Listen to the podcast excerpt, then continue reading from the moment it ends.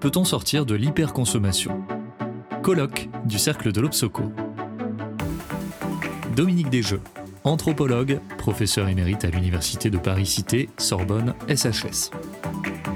Conclusion du colloque. C'est assez compliqué euh, de dire trois mots ou un mot du reste. Euh, moi, ce qui me frappe et ce qui me plaît à chaque fois, c'est vraiment la multiplication des angles. Et je pense que c'est une chose qu'il ne faut pas faire à la fin de, ce genre d'après-midi, c'est de faire une synthèse où on aplatit tout. Je trouve que c'est très bien. On a, euh, je sais pas, j'ai noté un peu au hasard. à chaque fois, ce qui me frappe dans les angles, c'est quand ça nous aide à regarder autrement la réalité. On sait que quand on veut résoudre un problème, parce que moi j'ai des réunions avec des entreprises, des organisations, les gens disent bah, tiens, voilà comment on se pose le problème. Je suis sûr que ça ne marchera pas parce que ça fait 10 ans qu'on le pose comme ça, et donc on ne trouvera pas de solution. Donc le grand intérêt, de cet après-midi, c'est de nous avoir proposé plusieurs angles pour euh, regarder autrement les problèmes à partir de là où on est. On n'a pas besoin de devenir économiste ou anthropologue ou sociologue ou géographe, c'est pas ça la question. Mais peut-être que l'angle donné par euh, certains. Donc moi j'ai noté euh, vraiment là c'est à la volée. Par exemple quand Benoît euh, Elbrin dit on pense en stock alors qu'il faudrait peut-être penser en flux, ben, je lui dis ben, comment ça résonne? Effectivement, dès, qu'on raisonne en flux, il y a plein de problèmes qui se résolvent. Hein. Quand on prend, par exemple, moi je travaille beaucoup sur la décision, tant qu'on travaille sur la décision comme un arbitrage à un moment, et à un moment donné, on ne comprend pas grand-chose à la décision, que ce soit dans une famille, une entreprise ou une organisation. Si on la regarde comme un processus ou un itinéraire, on comprend plein de trucs. Donc travailler en flux ou en, diachronique, comme on dit savamment, c'est effectivement intéressant. Ou encore, je reprends Benoît, ça m'a frappé, je ne sais pas où il est passé, il a fouillé, comme on dit au Congo. Ah, il est là-bas. Euh, je sais pas, il faut, faut pas avoir peur du vide, ou c'est pas le vide n'est pas forcément négatif. Ça, je trouve ça intéressant. Euh, après ça, dans les questions, Isabelle Barthes, par exemple, euh, dit bah, peut-être que la diversité, c'est peut-être ça qu'il faut prendre en compte. Alors, ça, c'est classique. Je trouve ça extrêmement intelligent comme question. Pourquoi je la trouve Parce que je pense pareil. Hein, souvent, je dis ça. Hein, quand, quand on dit que c'est con, c'est qu'on ne pense pas la même chose. Voilà. Et quand c'est intelligent, c'est qu'on pense pareil ben, en anthropologie, on est vraiment sur la diversité, c'est même un peu notre fond de commerce, et on sait qu'on trouve des solutions plutôt dans la diversité. Et si on réfléchit sur la transition aujourd'hui, euh, on voit bien qu'il faut surtout laisser décoller toutes les initiatives dans tous les sens, parce qu'on ne sait pas quelle sera la bonne. Là, je voyais des exemples avec Dominique Roux qui étaient tout à fait intéressants. Moi, je pas faire ça. Hein. pas, j'ai le droit des toilettes sèches. J'aime pas le chauffage au bois comme ça. Bon, mais je suis peut-être trop vieux. mais j'ai connu ça étant jeune. Pas les, pas les, toilettes sèches, mais les chauffages au bois euh, qu'il fallait régler au maximum, au minimum la nuit pour avoir un peu de bois le matin et que ça, que ça reparte.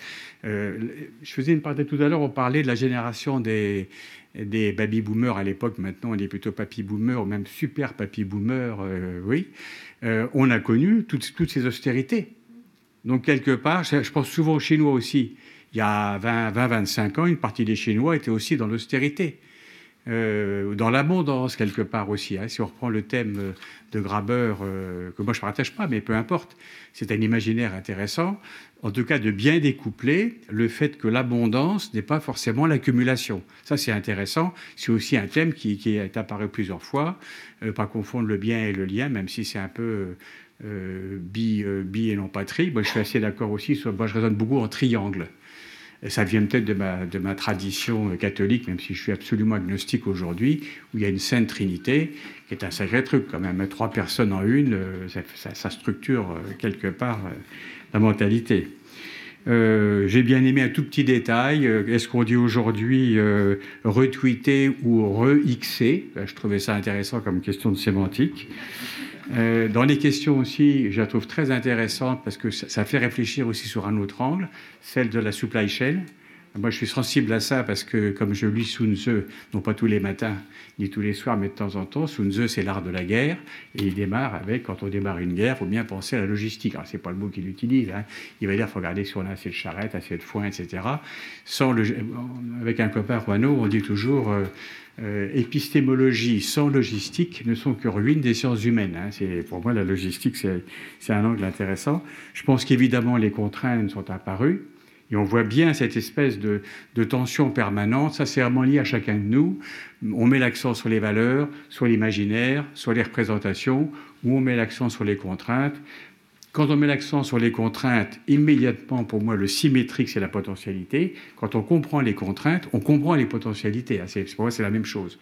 Simplement, ça donne un angle différent pour les traiter. Quand on est sur les valeurs, c'est vrai que les valeurs, ça marche bien quand les gens sont militants ou entrepreneurs ou missionnaires. C'est-à-dire tous les gens qui, ont, qui veulent changer le monde, quelle que soit la motivation économique, religieuse euh, ou politique, peu importe, ou écologique, ils veulent changer le monde, c'est très compliqué, et là, il leur faut une croyance énorme. Ce n'est pas le moment de leur filer des enquêtes anthropologiques, sociologiques, rationnelles. Ils ont besoin de la foi, ils ont besoin de leur croyance pour changer les choses. À un moment donné, arrivent les contraintes. Là, personnellement, moi, je me sens utile à ce moment-là. Quand les contraintes arrivent. Avant, ce n'est pas la peine, ils les, verront par eux-mêmes. Euh, j'ai trouvé là aussi quelque chose d'extrêmement astucieux et intéressant sur la mobilité avec Marc Prieto. J'ai trouvé ça astucieux parce que je me suis dit, c'est vrai que là, on découple la mobilité et la vitesse. Plusieurs personnes ont insisté sur le temps. Personnellement, je ne travaille pas beaucoup sur le temps. mais plusieurs fois, il me semble que Philippe aussi en a parlé, euh, plusieurs fois, on a montré qu'une des façons de changer, c'est pas forcément de se concentrer sur la consommation ou sur la mobilité ou sur je ne sais pas quoi encore, mais sur le temps, de faire baisser le temps. On a vu aussi qu'il y avait différentes formes d'hyperconsommation, une diversité d'hyperconsommation. Je bossais il n'y a pas longtemps avec, euh, c'était avec Aprifel, hein, donc les fruits et légumes. Eux, leur problème est inverse. Ils ne veulent pas de décroissance. Ils essayent de faire consommer des fruits et des légumes aux Français, donc d'augmenter la croissance des fruits et légumes.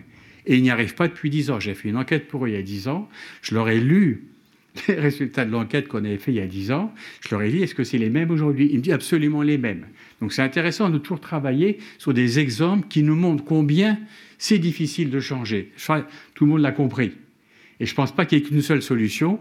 Moi, je crois beaucoup, vous savez, c'est un peu comme l'université ou l'enseignement, euh, c'est quand même un gros mammouth, avait dit je ne sais plus qui, enfin je sais bien qui c'est, hein, mais avait l'autre, comme on dit. Et, lui, il avait une technique un peu comme les bombardements à électrons. Je trouve qu'il tirait un peu partout, et il devait se dire, tiens, en tirant un endroit pour faire des changements, hein, peut-être que ça bougera là, et puis ça bougera ailleurs. Aujourd'hui, je trouve qu'en plein, on est dans des changements où on ne sait pas très bien où commencer, mais il se passe plein de choses. Et bien petit à petit, il y aura probablement des effets de seuil, avec des effets d'agrégation, qui fait que ça va bouger à un endroit inattendu. C'est une vision optimiste, mais elle vaut autant que la vision pessimiste, qui n'est pas plus prouvée. Hein. Alors autant développer une vision optimiste euh, qui n'engage à rien en plus de ça, hein, qui a été hein, qui dit ben, on va agir et on verra bien ce qui se passe. Euh, j'ai noté aussi euh, ça, je trouvais ça épatant aussi. C'est sur les fripes avec Nathalie. Euh, bon, oui, voilà. que ça a démarré au Moyen Âge. Après ça, ça a été réservé aux pauvres. Je me souviens d'une très belle enquête de Daniel Miller, qui est un anthropologue anglais, qui est vraiment un type formidable sur la consommation, et qui a analysé les vêtements de seconde main dans une rue très populaire de Londres. Et puis maintenant, ben, ça, ça, ça a pignon sur rue. Ça, c'est aussi intéressant par rapport au changement. Quand on dit c'est fini, il n'y aura plus, ou je sais pas quoi, ou pour en finir avec. Non, rien n'est jamais fini. Moi, j'ai un bon exemple, va peut-être vous, peut vous frapper, c'est Mitterrand. Au moins deux fois ou trois fois, on a dit c'est foutu, il va disparaître de la politique. Et à chaque fois, il réapparaissait, etc. Il sautait même les à l'observatoire, tout ça, qui était assez sportif. Donc c'est pour dire, hein ben à la fin, évidemment, à la fin, c'est la fin, hein, on n'y arrive plus là. Mais je, dis ça avec Oui, mais ça, je connais moins. non, s'il y avait, comment il s'appelle, euh, l'école est finie. Euh... Hein? Sheila, Sheila qui réapparaît. Non, mais c'est intéressant. Il y avait aussi, euh, enfin, il y a plein de chanteurs qui réapparaissent de ma génération. Bon, je crois qu'on a vu quand même pas mal de choses. Ah, si, qui est très, très intéressant et important. Alors, ça aussi, c'est très intelligent. Vous avez compris maintenant pourquoi je dis ça. Je pense pareil. Hein, c'est ce qu'on dit, mes collègues et néanmoins amis euh, Pierre Vol et, Christophe Benavent, la publicité, c'est pas très efficace. Le mystère du reste pour moi, c'est pourquoi on continue à en payer autant. Ça, ça reste très mystérieux. Ce qui marche, c'est pas ça. C'est pas la publicité. Ce sont, par exemple, souvent en anthropologie, on travaille là-dessus, sur ce que j'appelle moi les systèmes d'objets concrets. Vous prenez Nespresso, une fois qu'on l'a acheté, on est coincé. Alors moins maintenant, je crois qu'il y a un petit peu, on peut avoir d'autres capsules, mais c'est les consommables qu'il faut racheter Ça, c'est bien, bien plus efficace que la publicité. Vous achetez une HP, moi j'ai une HP depuis plusieurs années, je suis coincé, on m'a vendu des, des cartouches, soi-disant, je ne sais pas quoi, qui marchaient pour tout. J'ai jamais réussi à les faire marcher. Je suis coincé avec HP. Vous prenez vos ordinateurs. Moi, je suis avec Windows. je euh, j'ai pas le choix de faire, euh, je sais pas. Enfin bon, c'est les systèmes d'objets concrets qui vraiment nous coincent. C'est, ça, c'est vrai. La publicité là-dedans. Et je suis d'accord. Vraiment, c'est intelligent aussi. C'est dire. Euh, pour dire que les groupes anti-consommation et les publicitaires qui défendent la, la publicité, c'est la même chose. Ils disent tous les deux quelque chose qui n'est pas vrai en réalité.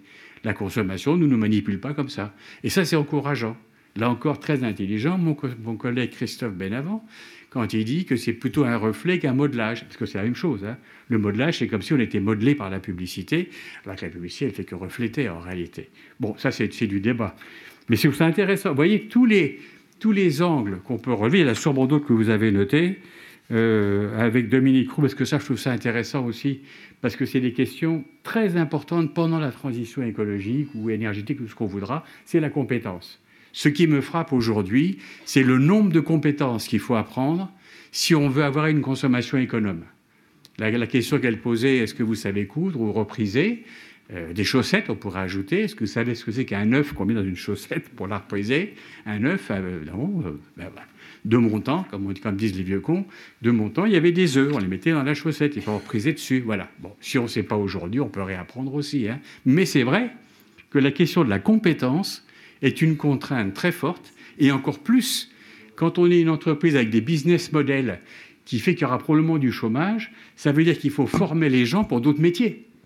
Donc la, question de la compétence et de l'apprentissage est une question absolument centrale. Merci pour votre attention. Retrouvez toutes les actualités de l'Obsoco sur obsoco.com.